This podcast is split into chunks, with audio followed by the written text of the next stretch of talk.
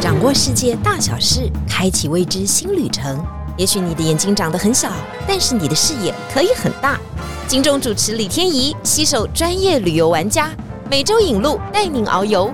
天意情报站即刻启程，下一站。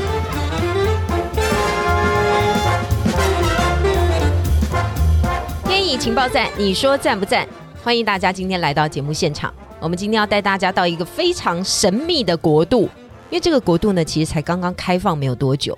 以往呢，它可能非常欢迎商务人士去，但是后来呢，它的国情当然是还是属于封闭，而且还有特殊的宗教信仰。哎，也不能算特殊哈，应该是全世界是前三大的信仰人口。但是大家对它总是隐晦不明的，不知道这个世界现在变化怎么样，还是不是靠石油来赚钱？但是在二零二零年的时候，他们做了一个非常重大的转变，他们开始开放，所有的人都可以到那边去旅游，甚至包括女生呢。但没想到一开放以后就碰上了 Kobe，所以这个国家呢，到底是多灾多难，还是呢大家都在等等它建设好各方面的建设，包括旅游的服务，还有要让大家看到阿拉伯世界的真实样貌。今天我们要带大家到沙乌地阿拉伯去，我们今天欢迎我们的阿拉伯王子 Sam。大家好，大家好。如果要说去沙乌地阿拉伯很多次的经验哦，尤其是旅游的经验。我觉得应该是非塞门莫属了哈，因为之前可能商务的往来，很多人都有去沙地的经验，但是后来当然一些原因嘛，现在大家想说要去旅游，可不可以先请塞门告诉我们已经去过了几次，然后去看到的状况跟以前的比较？我大概在十几年前曾经去大概三次吧，嗯，然后疫情之后，因为我们台湾也是在去年十一月才开放对外的观光嘛，哈。那这开放之后，我到目前是去了两次，嗯，哎，所以总共有五次阿拉伯的经验。十几年前跟现在是不是有很大的差？呃，当然差很多了。哦，十几年前的时候，沙地还是在一个很严谨的国家，那时候都还没有开放观光嘛，哈。那像这个女生的话，她是单独不能够过去的。你未婚的女性的话是根本就不能够过去。那如果说要过去的话，一定要有一个男性，你的丈夫陪同。哦，一定要证明是丈夫吗？是是是，严谨到这种程度了。对，一定。目前来讲的话，当然就是已经开放观光了哈。你只要是观光名义的话，那他们都非常的欢迎我们过去那边去参观旅游这样。它有开放所谓的自由行吗？就是如果我今天是背包客，然后我又是一个女性，这样是可以去玩的吗？应该是可以的，对。只是它的这个幅地蛮大的，就是你要去走完它所有的行程，在有限的时间，是是，应该是比较困难。对对对对对，因为它的面积是我们台湾的六十倍，嗯，我记得是大概是两百一十五到两百二十平方公里这么大。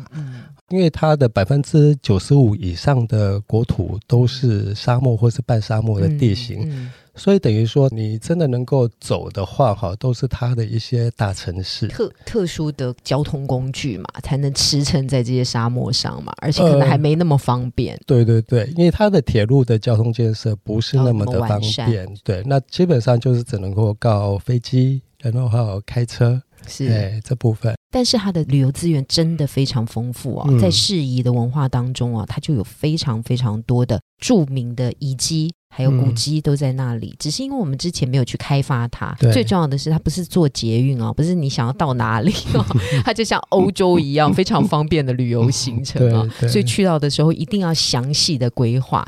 刚刚特别讲到说啊，它可能有六十个台湾这么大嘛哈，但是它可能可以买下六百个台湾，因为它实在是太有钱了。它靠什么致富呢？当然就是石油啊。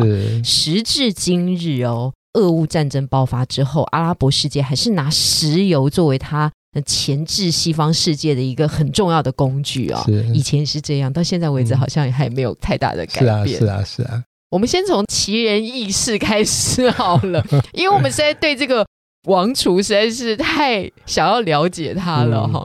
因为他自己本身呢，当然有很多话题性的争议哈。我们看到的都是西方世界的报道嘛，说他凶残残暴，但又非常的帅气，这个是报道。那他把他所有的兄，应该算是他的叔父叔侄，在在某一段时间都抓起来，因为要削弱他们的财富啊，要集中所有的大权到自己的身上。所以呢，他把这些很有钱的人都关在阿拉伯著名的丽池饭店当中，是吧？是吧？会看到这个丽池饭店非常的富丽堂皇嘛？啊，对对对，这个呃，Ritz Carlton 它是就在这个利雅得这个部分啊。那它是在二零一七年的时候，就是被宣布是作为新的王储。嗯，那上任之后呢，二零一八年就发生了这一个很著名的一个卡舒吉的事件。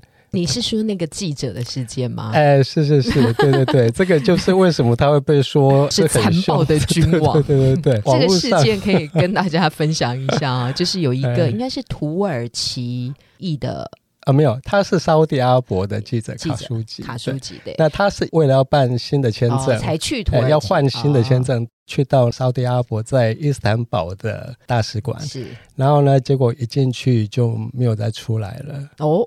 到底发生了什么事？据说这位卡苏吉记者之前曾经写过了很多萨尔曼，不管是王储或他爸爸的相关事迹，哈，透露了非常的多，是不是？因此而惹来了消失之祸。对，因为到目前为止，我们不能说他是杀身之祸，因为这个人从进去以后就没有再出现了，生死未卜啊。但是很多很恐怖的传闻就此发生啊，说有什么电锯的声音啊出现在伊斯坦堡的这个大使馆里面，出来的时候啊，有人带着大袋子，里面装的是他分尸的尸体呀，啊，这个都是有的传闻嘛，对对对。嗯，我们一开始就这么紧张刺激的进入，不是，只是因为大家都是从报道上觉得这个王储是这样，这个沙乌地是不是也是这样哈？沙乌地其实还好哎，我觉得他们当然是对这个过往的一些宗教这些历史啊，哈，或者说他们之前很严格这段历史，他们不是那么的愿意去讨论去谈，对。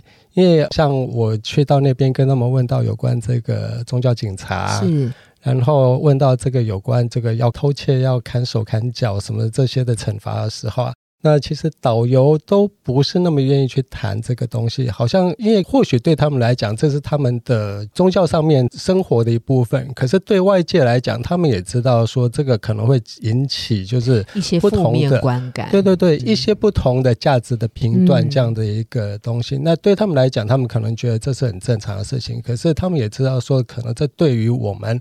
习惯这种西方价值来讲的话，是一种好像就是比较负面的一些印象。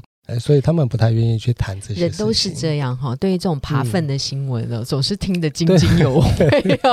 你那导游啊，在车上讲了一百个哦，有关于那个阿拉或者是沙乌地的故事，大家可能都昏昏欲睡啊。可你只要讲到说，哎，宗教警察来了，那个时候在这里发生了什么事情啊？可能又断手断脚的这个相关的传闻啊，讲到这些。其他周边的事情，大家好像精神精神就来了，对对对，是吧是吧？常常也这样发现。嗯，刚刚特别提到了宗教警察，其实宗教警察以前呢，他曾经对，当然你说有一些律法上面的行为啊，是给予一些惩罚啊，这个是大家可以理解的。但是以前他们对于妇女的要求，其实也是非常严格的。以前的妇女呢，必须露双眼嘛，哈，戴那个黑色的面纱，穿上黑色的阿巴雅，阿巴雅走在路上。但现在应该都不一样了吧？对，现在来讲的话，他们已经不强制在这个头纱啊。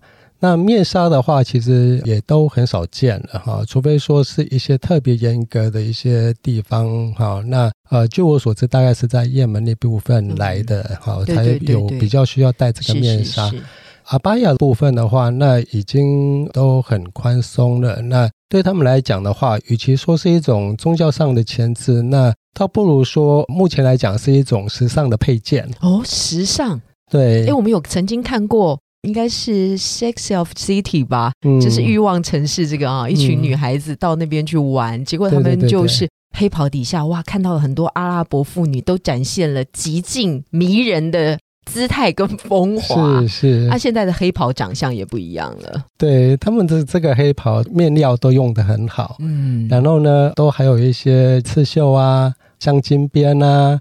然后有一些看起来很高级的，对，很高级的，不一样的，对，可是又很低调。高级又要低调，对对对，嘿那所以上面不能印 LV 的马克，可可能可有一些那个就是呃暗暗镶金边的旁边可以有 LV。哦，那因为也都不用，就是以前都要扣扣在中间，把它给扣拢起来嘛。对对对，那现在我看他们穿也都好像穿一件外袍这样子哦，就是形式上的罩着。对对对，形式上罩着，然后就是有风吹过来的时候，就这样在旁边这样飘啊飘啊飘。若隐若现，里面的华服就露出来了。这完全是电影拍摄场景。对，嗯，所以确实是。可是妇女一般你看到的还是穿黑袍，只是现在的款式有非常的多。对对。对于我们的观光客，像女性观光客，会有这样的要求吗？呃，没有，没有，就是我们可以穿七彩缤纷的颜色，是都是可以被容许的。对对对，除非说是到了一些像圣地啊，他们的圣地卖家，对对，或者说到清真寺是这样的宗教上比较严谨的地方，才需要围头巾。对啊。衣着上面的话，其实他们对观光客来讲不是那么的要求哈。是，那他们就是说穿着要端庄得体，这样就好了。那基本的端庄得体来讲的话，就是不能够穿紧身的啊，那种可以露出曲线的。或是说洞洞的啊，那破牛仔裤，麻烦大家先收起来好不好？legging 也不要穿在那边哦，好不好？对了，对啊，我们去别的国家还是要入境随俗一下。但是我曾经听过一个很好玩的说法哦，说呃，其实去阿拉伯世界的时候，尤其是沙地阿拉伯，你一定要去逛他们的市场哈。说市场里面的小贩哦。那个睡衣是卖的非常的五花八门的，就可以看得出来，阿拉伯妇女在家里面呢，应该是非常的开放跟解放的，因为都是镂空的啊蕾丝啊。听说那个阿拉伯市场里面卖的睡衣的样式是特别好的，是这样吗？呃，是啊，对啊，哈，因为他们平常以前嘛，哈，那就是要穿这个阿巴所谓的阿巴亚嘛，哈，对。那因为他们传统上也没有什么娱乐的地方。传统上，女孩子也都通常就是就业的比例不是那么的高，哎，所以他们大概就是有很多的时间，对家管，然后就是去逛街、聚会，嗯，然后就很多时间可以去 shopping 哦，所以那里也有名牌店，他们也是穿在里面的，对，穿在里面，然后当到这个 shopping mall 里面的厕所的时候呢。然后呢，就可以开始补妆，然后就开始，大家可以比较一下，对对你里面穿什么，我里面穿什么，哇，这是一个多么压抑的国家！真希望他们有一天能够完整的解放。嗯，但是这还是跟他们的宗教都有非常多的关系哈。所以，我们所有的旅客到现场的时候，一定要入境随俗，也就是突然开车开到一半，吃饭吃到一半的时候，他们都要拜拜 prayer，就是。祷告、祈祷，哈，嗯，这个非常非常的特别哈，因为每一天都这样，每一天有几次啊？呃，一天有五次，五次拜拜是非常虔诚，而且都是定时定仪的嘛。这个可不可以跟我们解释一下？呃，每天要五次拜拜哈，这个是在他们的伊斯兰的五宫里面的其中一宫。那这五次来讲的话，基本上就是早上的第一次叫做晨礼。嗯，好，那然后中午有第二次，这个发生大概什么时候？早上的第一次。是在这个日出前啊，所以他们都天还没有亮就起床，呃，对，要拜拜，对对，就会有那个换拜员，对，哎，换拜员就会开始换拜，叫他们起床要去拜拜，这样，嗯，哎，那这是第一次，那就是在太阳一破晓，开始有一点光出来的时候，到这一个日出啊，这个叫晨礼。然后到大概约中午的时候呢，这个叫做赏礼。赏礼。那这个赏礼的时间点呢，大概就是在日正当中的时候，就是说一个人啊站在太阳底下的时候，它的影子是最短的时候。OK，嗯，这叫赏礼。嗯。那到下午呢，啊，大概有一个叫铺礼啊，大概就是三四点的时间啊。那这个时间来讲的话，它是根据太阳的轨迹来做计算的。这个铺里来讲，就是它的影子跟人的长度啊是一样的。嗯，哎，啊，所以这个就是铺里。然后呢，到的太阳下山的时候呢，有一个消礼。消礼，对对对。这个是要隐没不见的时候吗？啊，没有，就是太阳下山。OK，哎，还有一点点光可以，但是看不到太阳。对，太阳太阳下山的时候，哎，然后一直到整个太阳完全下山之后，嗯，对，大概就是太阳西向之后，大概是一个半小时之后是最后一次。哦，哎，最后一次这样子的。所以他的最后一次不是在睡前，是在整个隐没之后。对，对。那不过就是你必须要赶在下一次的拜拜之前把它给完成。呃，如果我中间有一点事情 delay 到了，或者是我没有在办法，可能在会议当中嘛，哈，或者是什么样子情况，我没有办法完成，所以是可以在呃，比方中午到下午三点这个中间，我再赶快补行仪式，可以，可以，可以。啊。他们有这个叫做短做，就是说，如果说你真的有急忙的事情的话，那你可以把一些程序把它给缩短，叫短做，然后呢，也可以补拜，哦，或者是赶拜。赶拜就是在你错过那个时间点，那赶快哈，你有这个时有有方便的时候，你就赶快拜，哦，叫赶拜啊。那如果说你真的是错过的话哈，那就变成补拜。所以其实伊斯兰教来讲的话，对他们当然是规范了很多生活上的一些细节，可是呢，又给他们很多的弹性。懂，但是那个规范还是要做到。所以他那个时间点响起的时候。比方说，我是在住在这个 city，或者我是住在这个城镇，就会发出一种像是音响般的声音，告诉大家你们现在应该做这个仪式，是这样吗？对对对，那个叫做就是响礼嘛，就是一个呃叫换拜。换拜，叫大家来拜，大家赶快来拜拜，对对对。哦，然后这个换拜，这个时候呢，我们的仪式就会拿一块垫子嘛，还是我们随地就可以扑倒，还是然后这个时间大概多长？他们通常就是要拜拜的话，哈，又做到几个部分的要求。拜拜之前要先做这个小净或大净啊。那小净的来讲的话，它也是有一个基本的一个程序在，等于说就是你要怎么洗干净的净哈，对，干净的净身的意思。对对对，好，要先洗手，洗完手之后要先洗嘴巴，嗯，好。然后呢，要洗鼻子，等于说就是要把水稍微吸到鼻子里面去。然后呢，要洗脸。你说每天都要这样五次？哎，对对对，就是 呃五次，每次的拜拜之前你要都要有小净，对对对，哦，所以它有一个一定的程序。然后呢，地方呢也要干净，是。啊，还有就是你要真诚的想要拜拜，要面对这一个卖家的方向，的方向，对对对，啊，这些都要做到哈。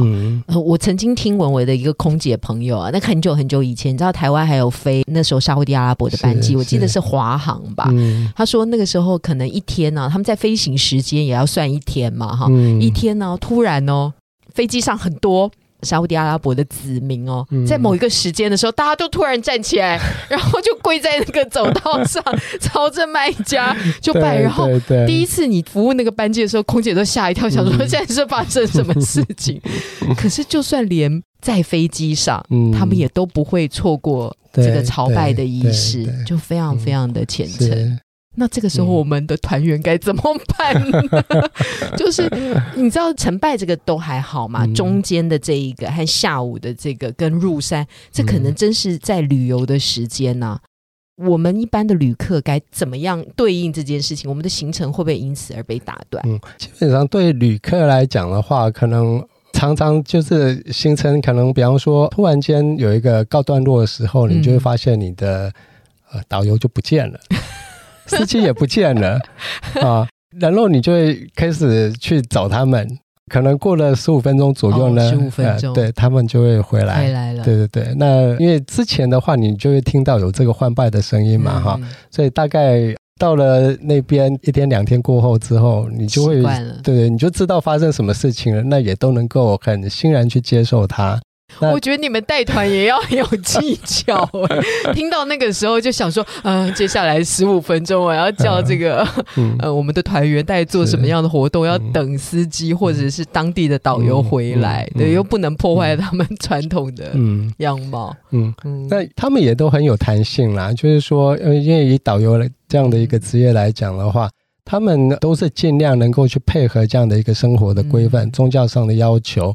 那如果说真的是有什么样特殊的事情，就是说先生正在行进当中或什么样的来讲的话，他们也都还可以很弹性去 skip 它。所以等到下一次的时候再把它补回来就好了。不过对于一些商店来讲，那个有时候我们要去参观一些地方景点来讲的话，像商店的部分就。可能在那个时间点，它就会关门哦，把铁门拉下来，对，他就会把，对对对，他就会把门关起来，然后你就没有办法进去嘛，哈。那或者说开始在换拜的时候啊，那你就赶快结账，结账完了，然后他就把把门关起来，然后大概过了十五分钟、二十分钟 之后，那他再回来。哦，好险，他店不会移动，不然你想说他是不是把我的钱拐走了？对啊，那这个也会影响到他们的营业时间。对啊，因为像他们有时候可能呃，因为像一些小店啊、商店来讲的话，他们的营业时间就到了十二点左右，他就会关门，对，就休息。嗯，然后呢，可能到了下午大概三四点、四五点的时候，对对对，他才会开门。哦哦哦，这这这一段时间，把下午的那个拜也结束了以后再开因为他们可能就是去做这个中午这个拜拜，然后顺便吃饭，然后顺便说做一下休息，然后因为这时候他们传统上面。因为日正当中的时候也很热嘛，哈，那一般的人他们也不愿意出门去做这些购物的事情啊，所以等于说也没有生意，那他们就干脆就休息，然后到了下午四五点的时候再开门，嗯，那一直到大概晚上八九点。刚刚特别讲到的就是这些商家嘛，商家服务的对象当然就是观光客嘛，但是我们也必须承认呐，其实阿拉伯的观光旅游市场才。嗯，就是最近这几年才比较大幅度的开放哈，也就是它可能脚步没有办法跟上欧美那种观光大国的 tempo，是不是有这种感觉啊？对啊，因为就是会有人反映啊，或者是讲啊，说，哎，他们真的要观光，他们。下定决心要做好了吗？他们就是靠石油就可以赚钱的，干嘛要来服务人民？是吗？是吧？也有这样的感觉吧？他们当然是因为从这个新任的王储开始哦，他提出了很多对未来国家发展的这个愿景啊。主要的愿景的发展的话，在开放的产业部分，就是有这个观光跟娱乐产业，所以在这部分，他们国家投入的很多这个部分。那只是说，虽然说上面有这样的愿景，跟上游政策，下有对策，可是下面的这些人民来讲，可能就是变说一时之间还没有办法完全跟上，还不到位。对，嗯，哎，那包括说像饭店啊，懂？那他在接待旅客的时候啊。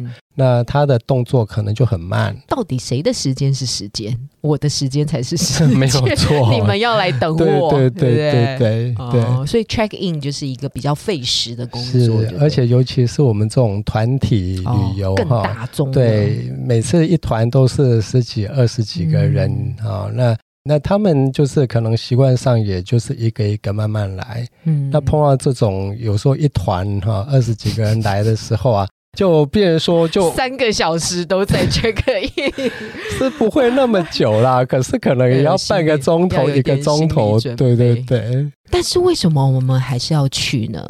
这是因为这就是一个非常神秘的国度，还有以前我们实在对这个地方太不了解了。我想最后呢，就请告诉我们，你觉得去沙地阿拉伯最重要，你最想要推荐大家的一个景点，那为什么是它？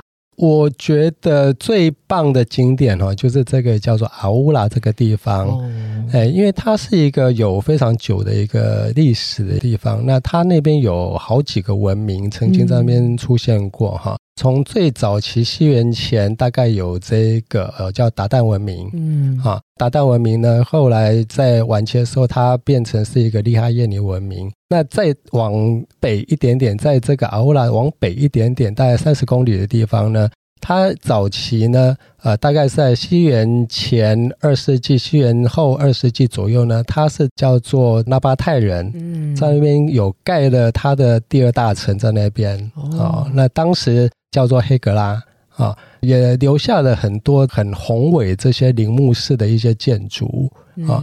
那因为我们都知道，像这个北边有佩特拉，那南对。南边的话就是黑格拉，对，那掌握了古代的时候这个乳香和没药这样的一个香料的贸易，所以他们就是非常有钱的城市，非常重要的两国的文明哈，在这里就发扬光大，有钱什么建设都是很特别的。嗯，然后在这里现在应该还保留着得当时这应该算是一条通道嘛，哈。然后当地还有一些很特殊的作物还在买卖嘛。目前来讲的话，当然乳香跟没药这个东西是一直都还有的，对。只是以现在来讲的话，这种东西因为它的使用的价值来讲的话，就。不像古代那么的，因为古代这个乳香跟没药呢，它是有很贵，对，它是很贵的。那它可以做这个药用功能，然后在烧香祭祀的时候呢，它又是一个必要的一个东西。目前的现代来讲的话，当然是不需要用到这个，可是这个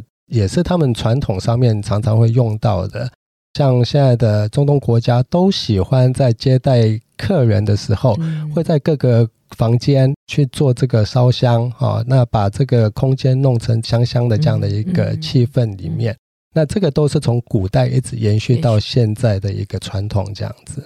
嗯嗯，今天的节目当中呢，真的跟我们分享很多。当然，我最惊异的还是那五拜哈。我觉得 对像 Simon 这种超级玩家来讲哈，控制团员呃，又不是控制团员，要入定随俗之后要跟团员解释这件事情是比较困难的。当然，在最后的时候，他跟我们讲到阿乌拉这个城市。但我知道呢，其实，在沙特阿拉伯当中，还有非常非常多很著名的景点。你以前哦，可能 Google 都 Google 不到它哦，现在一一的都摊开在世人面前中。在下一集的节目当中，我们还持续的请 Simon 来到节目现场，跟我们分享更多的阿拉伯世界。这是今天的天仪情报站，我们请 Simon 跟我们念一下台呼喽。天仪情报站，你说赞不赞？谢谢谢谢 Simon 来到现场，谢谢谢谢谢谢。